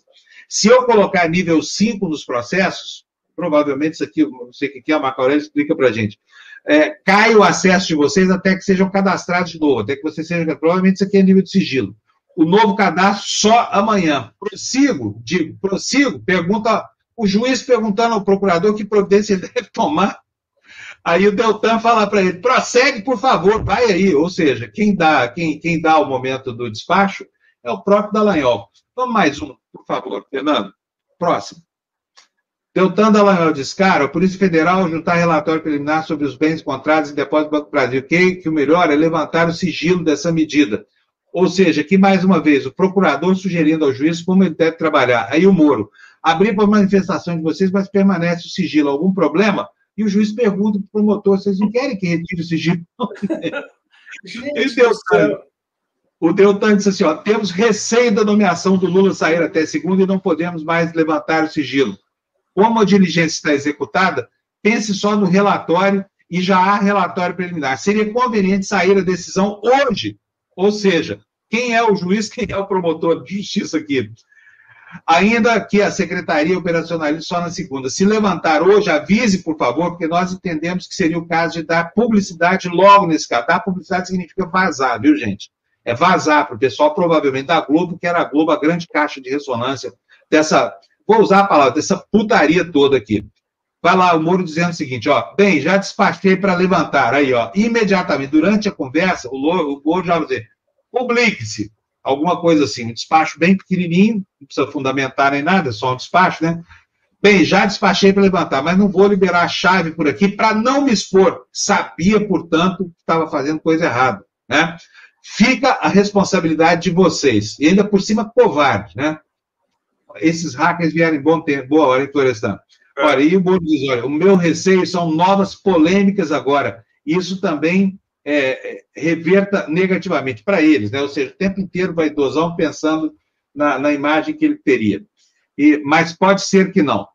Bom, são esses os trechos que eu separei, obviamente tem muito mais, não está tudo aqui, mas esses eu achei muito relevantes, porque eles mostram claramente aqui, ao meu modo de ver, que eu não entendo nada de direito, nem nada disso, qual era a intenção desse juiz, que, na verdade, construía apenas uma plataforma da sua extrema-direita para poder se completar aí como ministro do Bolsonaro, já prevendo o que aconteceria. Marco Aurélio, é, tudo isso é bom, é bom lembrar, né, Fábio, que tudo isso foi periciado, ou seja, foi é. confirmado que é, esses diálogos são verdadeiros, não foi, não foi, não foi fabricado, né? Por isso que o Moro fica nessa, nesse discurso de uh, não, mas isso foi conseguido criminosamente e tal, por hackers, né? mas eu não, eu não reconheço que eu disse isso, porque eu nem lembro. Quer dizer, ele não lembra. É um processo contra um ex-presidente da República e ele não lembra. É. E olha, é, nós estamos mostrando, eu repito, são só alguns dos trechos, tá? Tem muito mais. A gente poderia passar a manhã inteira aqui falando por isso. Marco, conta para mim o que, que você achou desse documento quando você viu esses trechos. Bom, mais uma vez, bom dia, obrigado a você, a Luciana, ao Florestan. Um prazer enorme estar aqui. Bom, primeira coisa que é importante dizer, tem muita confusão nas redes a respeito, né? O tamanho do arquivo uh, a que teve acesso, na verdade, o Intercept, num primeiro momento, era de 43,8 gigabytes, tá? O arquivo total dessa operação, enfim, liderada pelo ministro Lewandowski, tem 7 terabytes. E a defesa teve acesso a aproximadamente 740 gigabytes. Isso explica um pouco a novidade de algumas mensagens, né? Muita gente, na verdade, criou nas redes teorias conspiratórias, né? Por que, que o Intercept não teria, na verdade, veiculado tais ou quais diálogos, né? Na verdade, ele não teve acesso a tudo isso, né? O hacker, na verdade, passou uma parte do material, uma parte que ele considerava importante, determinante para aquele trabalho de jornalismo investigativo que foi feito pela equipe do Intercept Brasil. Uh, após né, esse processo todo, nós acompanhamos, houve até por provocação do então ministro da Justiça, Sérgio Moro, né? é, que serviu ao presidente que ele elegeu nessa condição, aguardando uma vaga né, para o Supremo Tribunal Federal, depois de tirar criminosamente o ex-presidente Lula das últimas eleições para as quais ele era franco favorito, né, houve, por provocação desse ministro, uma operação vocês acompanharam, que acabou, na verdade, trazendo como resultado final a apreensão de todos esses diálogos. Né? É o famoso tiro no pé. Nesse caso, eu acho que é mais do que isso. Né? No jargão é, dos bolsonaristas ou do bolsonarismo jurídico, é o chamado tiro na cabecinha, né? E não imaginava que fosse produzir contra si um número enorme de provas que acabou produzindo, né? Eis a ironia dessas ações todas. Mas o que, que elas revelam, né, é, Panunzi? É importante você abrir né, esse debate aqui mais uma vez na TV Democracia e agradeço em nome do Prerrogativas a oportunidade para fazer essas reflexões. É, na verdade, esse conjunto de diálogos é, revela uma relação completamente promíscua, é, absolutamente parcial, de um juiz que tinha a responsabilidade de conduzir processos extremamente relevantes, é, não só para a história do nosso país, mas também de todos aqueles réus que estavam envolvidos naquele número enorme de acusações. Né? Uma relação que talvez não tenha precedentes, pelo menos não de forma pública, né? É, como acabou, na verdade, se tornando tudo isso, né? É, na história do nosso sistema de justiça. Né? Eu ouso dizer que talvez seja o maior escândalo de um sistema de justiça de uma democracia moderna. Né? Não vi em nenhum país irmão nada parecido. Né? Realmente o Brasil está passando vergonha diante dos seus cidadãos e diante do mundo. Né? Você leu algumas mensagens, elas são constrangedoras. Nós não tínhamos dúvida nenhuma em relação à parcialidade com que então o juiz Sérgio Moro conduziu os processos que estavam sob sua responsabilidade. Mas aqueles que tinham dúvida, ao lerem essas mensagens, passam a ter certeza de que ele conduziu de forma criminosa e parcial aqueles processos com objetivos políticos e notadamente eleitorais. Agora, mais do que isso, né, você imaginar que aquele processo, na verdade, não tinha um juiz, porque é disso que se trata, né? Hoje, uma coluna jornalística de um colega de vocês, o Bombig do Estadão, traz uma ironia que foi veiculada por um ministro do Supremo em off, né? Dizendo que o Moro poderia pedir direitos trabalhistas para o Ministério Público. E do ponto de vista prático, essa é uma bela alegoria, né? Porque as mensagens revelam que ele trabalhou como uma espécie de assistente da acusação. Aquele processo não tinha juiz. É muito grave o que aconteceu. Nós estávamos comentando ontem em vários grupos de advogados, eu acho que nenhum de nós se lembra de nada parecido, né? Nenhum advogado com franqueza teve a oportunidade eh, de ter esse tipo de interação com o juiz da causa, eventualmente com o Ministério Público, e se isso aconteceu, é igualmente irregular e reprovável, né? Mas do ponto de vista prático, isso realmente deixou toda a comunidade jurídica perplexa. Né? Você, na verdade, falou de alguns dados, algumas coisas importantes, e é bom a gente aqui é, é, repisar. Né? Vamos lá. É, o juiz orientou a acusação a procurar uma determinada testemunha, que tinha chegado a ele, sabe-se lá de que forma, para trazer elementos, inclusive estranhos ao processo, porque elementos que, em tese, se relacionavam ao, ao filho do ex-presidente Lula, né? não teriam necessariamente relação direta com ele, né? só por conta do grau né, de, de parentesco. É, além disso, em alguma outra passagem, o juiz também revela a estratégia de vazar para a imprensa. Ele levanta o sigilo e diz que a responsabilidade vai ser do Ministério Público né, vocês assumem, digamos, o risco é, desse vazamento. Né? Ele levantou o sigilo dando acesso a uma determinada chave de segurança. Nós sabemos, até pela, pela análise dessas mensagens, que a Força Tarefa tinha alguns jornalistas com, com os quais ela mantinha uma relação né, de, de mutualismo, não dá para enxergar simbiose, embora à primeira vista possa até parecer né, que um se retroalimenta do outro, mas no, no final das contas isso é ruim para todo o sistema. Né? Mas tinha uma relação privilegiada com alguns jornalistas e vazava para esses jornalistas na perspectiva de tentar, de alguma forma, acabar com a imagem pública daqueles réus. Né? Então, realmente é uma situação muito delicada. Você citou outras mensagens, eu não sei se você quer que eu comente alguma, né? Mas assim, todas elas são estarrecedoras, né? Eu li as 50 páginas que foram liberadas, né, pelo ministro Lewandowski e ainda ontem circularam na rede outras cento e poucas páginas, trazendo inclusive um número enorme de novas mensagens que são igualmente constrangedoras, né? Houve um conluio, né? É, formou-se uma verdadeira quadrilha entre integrantes do Ministério Público com o então juiz Sérgio Moro para se atingir um determinado específico resultado. A gente disse aqui, numa outra oportunidade na TV Democracia, que esse é o caso de um juiz que atirou a flecha e depois pintou o alvo. Esse processo começou pelo fim. Começou com a condenação do ex-presidente Lula. E depois fizeram o possível para tentar justificar o injustificável. Né? Mas Agora, desculpa, falei demais, estou à disposição. Marco Aurélio, uma questão aqui é o seguinte: né, porque isso tudo está uh, ocorrendo e a, essa, essa mídia corporativa praticamente fingiu que não aconteceu nada, entendeu? Você pega lá o Jornal Nacional de ontem, uma nota seca, uh, dita, uh, lida pelo, pelo, pelo William Bonner e pela Renata, né? só, mais nada, né? sem explicar nada.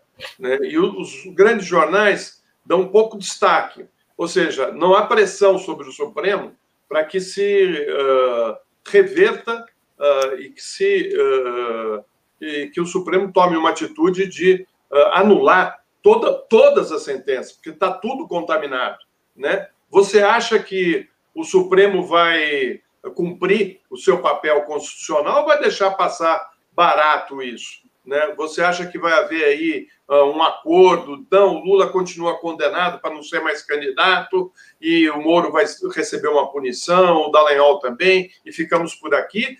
Ou porque se fizerem isso, acabou a justiça, né? Aí uh, uh, nem precisa mais de advogado, acabou. O juiz vai lá e decide o que ele quer. Bom, acho muito importante essa sua colocação, Florestan. Veja, eu acredito que o Supremo vai dar uma resposta bastante enérgica para isso, e por dois motivos, né? Se não fosse por princípio, seria por inteligência. O Supremo tem uma oportunidade singular de se reacreditar, de recuperar um pouco da credibilidade que o nosso sistema de justiça é, perdeu, não há a menor dúvida, e é disso que se trata, enfim, esse julgamento que se avizinha, né?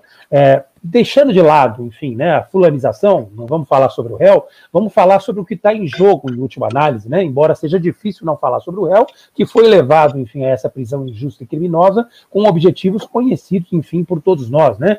E nem, ninguém tem dúvida disso. Mas vamos falar do que se trata esse julgamento. Nós estamos julgando agora, enfim, nesse semestre ainda, a manutenção no nosso ordenamento jurídico de um princípio fundante do Estado de Direito, que é fundamental para o exercício do direito de defesa e é um pilar de sustentação do Estado Democrático de Direito, que é o princípio da imparcialidade. Se o ex-juiz Sérgio Moro não for julgado parcial, nenhum juiz no país vai poder ser. É disso que se trata, nós não podemos esconder, em hipótese nenhuma, a discussão, digamos, principal. Eu não acho que o Supremo vai criar teses intermediárias, as pessoas estão falando isso, evidentemente, por conta da posição que o ministro Cássio, indicado pelo presidente Bolsonaro, tomou em relação ao episódio da eleição da Câmara e do Senado. Né? Ele construiu uma tese intermediária para entender, para atender, perdão, os reclamos eh, dos bolsonaristas, né, que queriam permitir a reeleição do Davi Alcolumbre e queriam impedir a eleição, né, a reeleição, aliás, do Rodrigo Maia. Eram situações muito parecidas, as pessoas estão acreditando que ele vai construir uma tese intermediária para, de alguma forma, justificar o reconhecimento dessa parcialidade que é cristalina e induvidosa, com a manutenção, digamos, da perda dos direitos políticos do ex-presidente Lula. Essa situação não pode coexistir, isso é um absurdo jurídico, seria fruto de desonestidade intelectual e de conveniências políticas de natureza eleitoral que precisam ser repreendidas com firmeza, sobretudo quando vem do Supremo Tribunal Federal, que tem o papel de ser o guardião da nossa Constituição cidadã. Vamos lembrar que nós estamos falando, enfim, de parcialidade. Parcialidade é uma condição pessoal, ela não se dissocia é, de quem, digamos, a, a, a, veicula, de quem a propaga. Do ponto de vista prático, o que eu estou querendo dizer, atendendo né, a um princípio da lógica jurídica, princípio da identidade ou do terceiro excluído, é que uma coisa não pode ser ou não ser ao mesmo tempo. Se o Moro é parcial, ele vai ser parcial em relação àquele réu sempre em qualquer circunstância. Vai se presumir em todas as circunstâncias das quais ele participe como juiz e a outra figura como réu que ele seja, enfim, é parcial. Não dá para aproveitar absolutamente nada. E a comunidade jurídica, né, digamos, oportunista, pequena, por sinal, que está restrita a uma meia dúzia envergonhada, que não tem condição de publicamente sustentar essa posição, tem dito que dá para aproveitar a sentença do sítio, né? A, a, famosa sentença corta cola e copia da juíza Gabriela Rato. Na verdade, não dá para aproveitar em absolutamente nada, porque o juiz Sérgio Moro, à época, instruiu esse processo, foi ele que inquiriu as testemunhas, foi ele que coletou provas que foram determinantes para que, enfim, a juíza desse a decisão que deu. Portanto, esse processo está contaminado de um vício insanável. Deve ser igualmente anulado e o único caminho possível é a devolução imediata dos direitos políticos do ex-presidente Lula.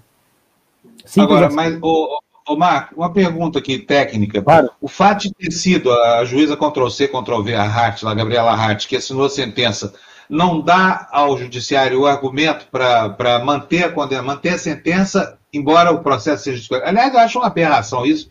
E se o processo está evado de, de nulidades, como é que a sentença pode ser válida? Eu não consigo entender, ainda que assinado por um outro juiz, sabe? Você tem toda a razão. Mas o fato de ser um outro juiz, o fato de ser um outro juiz é um mero detalhe, com absoluta franqueza, né? É, vamos imaginar, numa situação hipotética do jornalismo, né, o jornalismo de altíssimo nível que você, o Florestan, a Luciano e os demais amigos da TV Democracia fazem, que determinado colega de vocês é, foi responsabilizado por uma determinada específica apuração. Ele vai a campo, reúne um número enorme de informações, vai para a redação, começa a escrever a matéria e, ao final, alguém se apropria daquele conteúdo e assina ratificando os termos com os quais ele estava se referindo àquele episódio. Né? Essa mera ratificação não dá, digamos, a autoria plena para o sujeito que assinou aquele artigo. Pode dar autoria formal, né? Mas o outro sujeito que foi a campo, que buscou as informações, que fez, enfim, as inquirições, é, que fez o trabalho de campo, evidentemente acabou, de certa forma, contaminando, né? Todo o trabalho que o outro assinou, né? Não há a menor dúvida em relação a isso. Esse vício é insanável ele eiva de forma absolutamente indiscutível o processo de uma nulidade plena.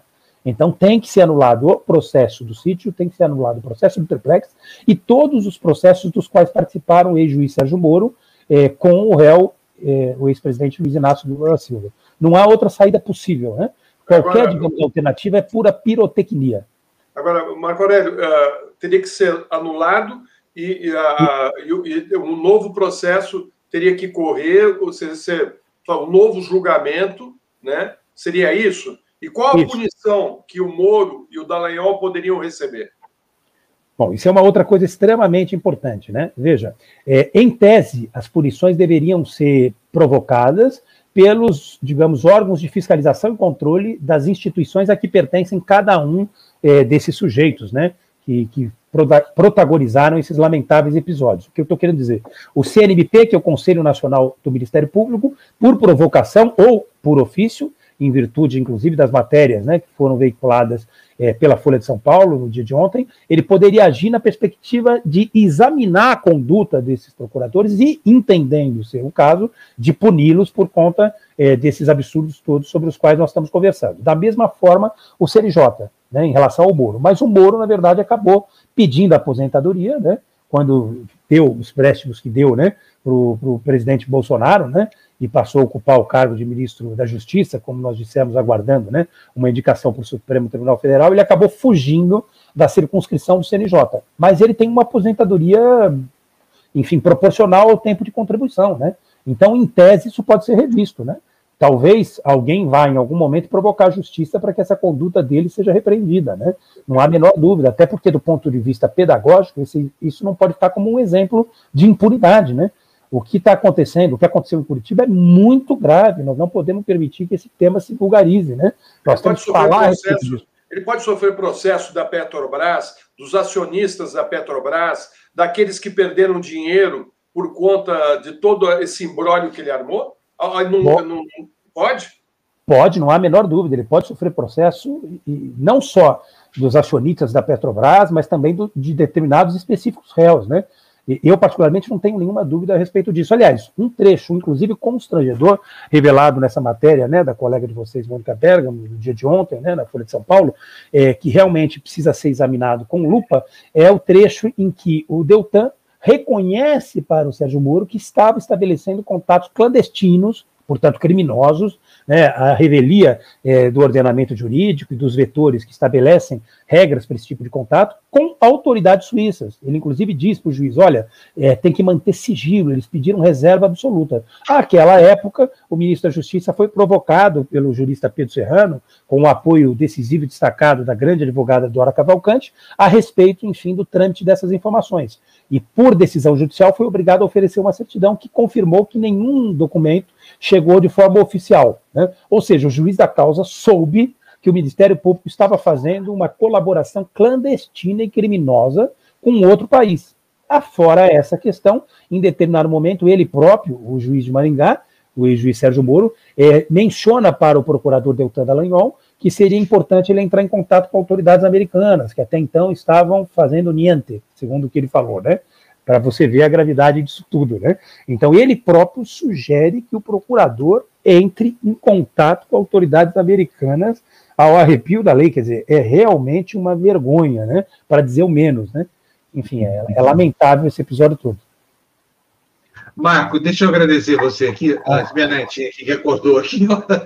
Aqui não tem babá, babá ah. sou eu, ela está vai terminar o jornal comigo aqui.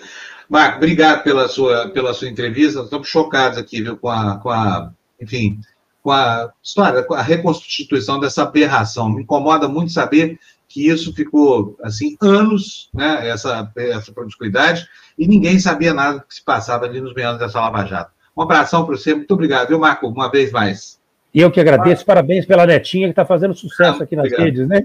O que, é, obrigado. o, que é, o que é triste, Marco, é que eh, durante anos, né, uh, todo esse caso foi espetacularizado nas manchetes de jornais, de revista, uh, nas escaladas uh, dos, dos telejornais, né? e agora um silêncio uh, total. Né? Você for na nas primeiras páginas dos sites que durante anos né, ficaram dando voz a, a, todo esse processo, né, e transformando o Moro num herói, né, porque ele virou um herói eu lembro daquela, daqueles balões que uh, eles colocavam ali na Avenida Paulista, ele como super-herói, né, o homem que veio para fazer a limpeza né, e tal. E, e agora, uh, esse silêncio, o que revela muito né, o, o, o que nós estamos vivendo, o que, que é o Brasil e por que chegamos aonde chegamos.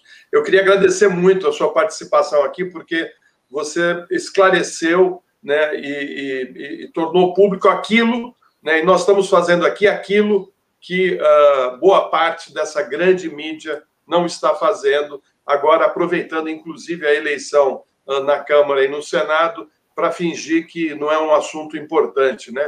Uh, eu lembro aqui que o Jornal Nacional colocava aquelas, aqueles canos de esgoto, né? sempre que ia falar da Lava Jato, quer dizer, tinha toda a fantasia, estava tudo armado, né? e quando eles citam várias vezes aí repórteres da Globo, encontros com os donos da Globo, né, a gente entende agora por que esse silêncio.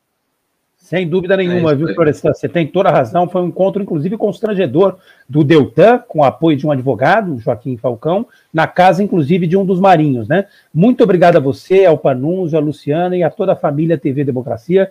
É um prazer e uma satisfação enorme estar aqui ao lado de vocês. Parabéns aí por esse jornalismo investigativo de alto nível que vocês fazem. E, por favor, continuem denunciando esses absurdos. É né? um prazer para a gente estar é, tá aqui ao lado de vocês fazendo esses apontamentos. Um forte abraço, uma excelente semana e parabéns aí, estamos chegando em 70 mil membros, né? É, Maravilha. É. Né? Vamos, vamos, vamos superar muito, muito esse número. Um forte abraço para todos. Valeu. Um abraço mais uma vez. Obrigadíssimo pela sua presença aqui. Tá? Tchau, obrigado. obrigado. Até a próxima. Gente, agora nós temos informações aqui da América Latina com o nosso querido Tebni Saavedra, que está aqui, olha, tataraneto do Miguel de Cervantes. Tudo bem, Tebni? Bom dia para você. Oi, bom dia, Fábio. Tudo bem? Olha, Tudo bem, tem muita coisa da América Latina, viu? América Latina e também do Chile, né? É, eu queria começar falando da Argentina. A Argentina tem um par de notícias aí, uma parte, são duas que são interessantes, né? É, há um desrespeito, um desrespeito muito grande à diplomacia norte-americana. Eles já começaram há um tempo atrás, quando era para mandar uma mensagem saudando o novo presidente, e diziam que a Argentina espera que não se procure a desunião de nossas nações como no governo anterior. Isso não se diz, isso daí geralmente fica na calada, né? E não pode se fazer público, mas eles fizeram porque são argentinos. É, isso não sei se é sinceridade ou excesso de, de, de zelo pela, pela, pelas coisas que, que eles querem falar. E agora, mais um desrespeito. Acontece que talvez a Argentina proibiu o ingresso do mais moderno navio dos Estados Unidos, cuja missão era apoiar o controle, é apoiar o controle da pesca, né? Isso tem a ver porque simplesmente os chineses já andam com frotas pelo mundo inteiro, certo? E, e não sei, não se entende ainda por que razão. Deve ter alguma coisa a ver com as Malvinas ainda e o apoio que os Estados Unidos deram para aquela situação em 1983, se, se lembro bem, né? E eles fizeram isso e pronto. É, eu acho que a situação diplomática entre a Argentina e os Estados Unidos não vai precisamente pelo melhor caminho. Esse navio já esteve no Uruguai, também no Brasil, e está apoiando, em tese, né? Porque dos norte-americanos a gente nunca pode saber qual é a verdadeira intenção, né? Estão apoiando precisamente eh, evitar a pesca clandestina ou a pesca em alto mar por parte dos navios chineses que acabam com o ecossistema em lugar em que eles entram, né? Já aconteceu aqui com o Peru e Chile e foram expulsos, foram expulsos, mas é, não foi expulso nenhum apoiador, como era o caso de este navio norte-americano que andava pelas costas da Argentina e pretendia chegar no porto de Buenos Aires. Enquanto isso, no México, México já recebeu segundo, o segundo carregamento da vacina Oxford AstraZeneca, né? São 6 milhões de doses, certo? E esses se acrescentam a outras 6 milhões de doses que já tinham chegado no México em 20 de janeiro. Isso quer dizer, estão preocupados, né? E é um bom exemplo para ver o que, que acontece aí eh, do Iapoque ao Chuí, né? E para culminar tudo isto, bom, queria falar uma notícia boa para a Bolívia, boa para os bolivianos, mas não para os donos de escolas particulares, escolas privadas, né? Porque a Bolívia já inaugurou um novo ano escolar que vai ser feito através de internet, rádio e televisão. São aproximadamente 3 milhões de estudantes do, do ginásio e do colegial que estarão participando das aulas durante o ano inteiro evidentemente com a raiva e a, e a discussão e o protesto dos, das escolas particulares, né? Porque eles recebem por aluno que está matriculado e ninguém sabe se aqueles que estão eh, no, nos colégios e nas escolas particulares vão receber aquela mensalidade que eles cobram de maneira excessiva, por certo, não tenho a menor dúvida. E no Chile, bom, o Chile, olha, é um saco de, de, de, de, brigas internas aqui impressionante, né? A oposição já tem dois candidatos. Um que foi chanceler na época da Michelle Bachelet e a outra é uma militante do Partido Socialista, tem a impressão que foi chefa de gabinete também da Michelle Bachelet. Eles vão ter que disputar internamente quem vai ser o representante daquela coligação de partidos enquanto pela esquerda, mas a esquerda de verdade, o candidato do Partido Comunista, Daniel Jadwe, que é prefeito de um município aqui da região metropolitana, ele está correndo com, com a maioria absoluta. Peca em contra dele o fato de ser comunista e o, o, o comunismo no Chile ainda é, o anticomunismo no Chile é muito forte, mas seguramente a coisa vai por esse lado e se vocês acharem que a esquerda não consegue se unir, ou pelo menos a oposição, porque a esquerda está unida em torno do Haddad, é, do lado da direita também tem uma briga de foice aí impressionante entre a direita e a extrema-direita. Né? Também tem dois ou três é, candidatos que vão ter que entrar numa primária. Quer dizer, se o Chile quer parecer com os Estados Unidos, eu acho que vai ser lascar esta vez, porque está correndo e com muita força uma terceira, uma terceira via, que seria a via do Partido Comunista, apoiado por eh, movimentos e partidos mais progressistas, geralmente composto por gente muito jovem, eh, muitos eh, dirigentes estudantis que já são hoje parlamentares, senadores e deputados, e a direita e a, e a esquerda não, e a oposição, né, representada pelo Partido pela Democracia e o Partido Socialista, que vão apresentar entre os dois o ex-chanceler ou a chefa de gabinete da Michelle Bachelet. Era isso que eu tinha para hoje. Sei que estamos em tempo, já são 8h33. Agradeço a participação e mando um abraço para a Manuela aí também, tá? Muito obrigado, Tebni. Olha, isso tudo que o Tebni colocou aqui, gente, para mim só faz o, reforçar aquela frase do Shakespeare, viu? Que eu vou parafrasear aqui agora é o seguinte: há mais coisas entre a Cordilheira dos Andes e a Serra do Mar do que supõe a nossa van geografia. É, pois é. Muito mais. Como nós somos parecidos, é incrível. Teve é. um abração para você, tá? Um abração para você também, Luciana. O Florestal, um abraço para vocês também e até amanhã. Tá? Até amanhã, Teve. Um abraço. No mesmo horário, né? Porque não precisa acordar 5 e meia, 6 da manhã para ver os noticiários. Não. Vamos, vamos, vamos deixar estabelecido que as notícias da América Latina vão ocupar esse espaço aqui no finalzinho do jornal, tá bom? Perfeito, perfeito. Grande abraço e até amanhã, então. Um abraço, Tebre, obrigado, viu? Tchau, tchau. Bom, é isso aí, gente. Estamos terminando o despertador de hoje, né, Lu? Lu, eu queria muito ouvir a sua opinião sobre, como advogada, sobre essas mensagens do, do Moro, porque eu estava vendo sua cara aqui, você estava assim, com o rosto de quem estava passando mal de ver essas coisas, né? É porque o básico que a gente espera de um juiz é que ele seja imparcial, entendeu? Então, assim, não dá para entender isso. Até é, eu, eu, eu, sinceramente, nunca simpatizei com o Moro, enfim, nunca acreditei muito na, na, no que ele mostrava, no que ele passava, né? Assim que a gente via de, de longe.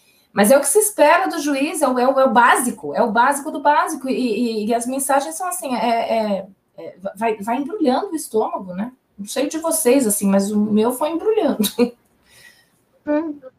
Tá bom, então é isso aí. É, é, é de embrulhar o estômago mesmo, né, Florestan?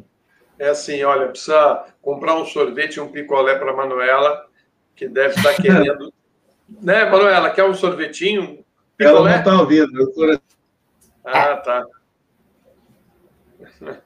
Agora, agora o Fábio ficou sem áudio. É. Bom, vamos. Está sem áudio. Ô, Fábio, aproveita aí. Ela, ela não está ouvindo porque está no meu fone aqui, mas eu vou falar para ela. Ontem ela tomou só 950 picolés aqui. Eles atacaram um carrinho de picolé. Foi, foi uma coisa horrorosa. Assim. E para manter o isolamento social diante de um, de um vendedor de picolé, a coisa mais difícil do mundo. Ô, Fábio, vamos lá. Fala, Lu. Temos que aproveitar, porque tem muito superchat novo membro que a gente. Novo membro, acho que no terceiro você então. as boas-vindas, né? Não, não, mas eu, eu vou, vamos fazer agora. Olha aqui, o Antônio nos mandou 16,90 e com a, com a frase distópica. Infelizmente, estamos condenados à mediocridade. É, é melhor ainda, viu, Antônio? Diria que, infelizmente, estamos condenados ao crime, que é pior ainda, tá? Mirela Abdul está dizendo que efetuou um Pix aqui para nós com um sucesso. Obrigado, Mirela. Temos mais? Juraci Braga se tornou membro, bem-vindo. Fique à vontade aqui, a casa é sua, participe da nossa comunidade. Ela está aí, a melhor comunidade da internet, viu? O Túlio Gonçalves Silveira mandou cinco para nós, dizendo todo esse grupo ele serve de capacho da doutrina do destino manifesto dos estadunidenses. Muito obrigado para você, Túlio, pela sua doação. Temos mais? Não, né? Gente, é isso aí. Então vamos lá. Bom dia para vocês, Floresta. Obrigadão. Lu, muito obrigado pela companhia. E a Manu vai dar a mensagem de hoje aqui. Olha só, Manu, como é que é o negócio do, do assine o canal? Hã? Tá com vergonha? Ficou com vergonha. Sabe que a gente esqueceu, Fábio? Ah. A gente esqueceu que eu, eu esqueci de falar que tem na esportiva hoje com, uma, com mais uma com mais uma história linda, viu, de superação. A gente vai falar com uma atleta paralímpica.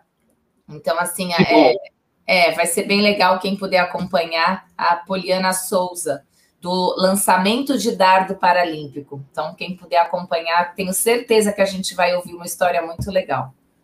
Lembrando que o Na Esportiva agora é 11 da manhã, tá? Isso. Manu! Tchau, Ó, beijo. Tô Tchau, tchau, tchau, gente. Até amanhã. Obrigado para vocês. Beijo.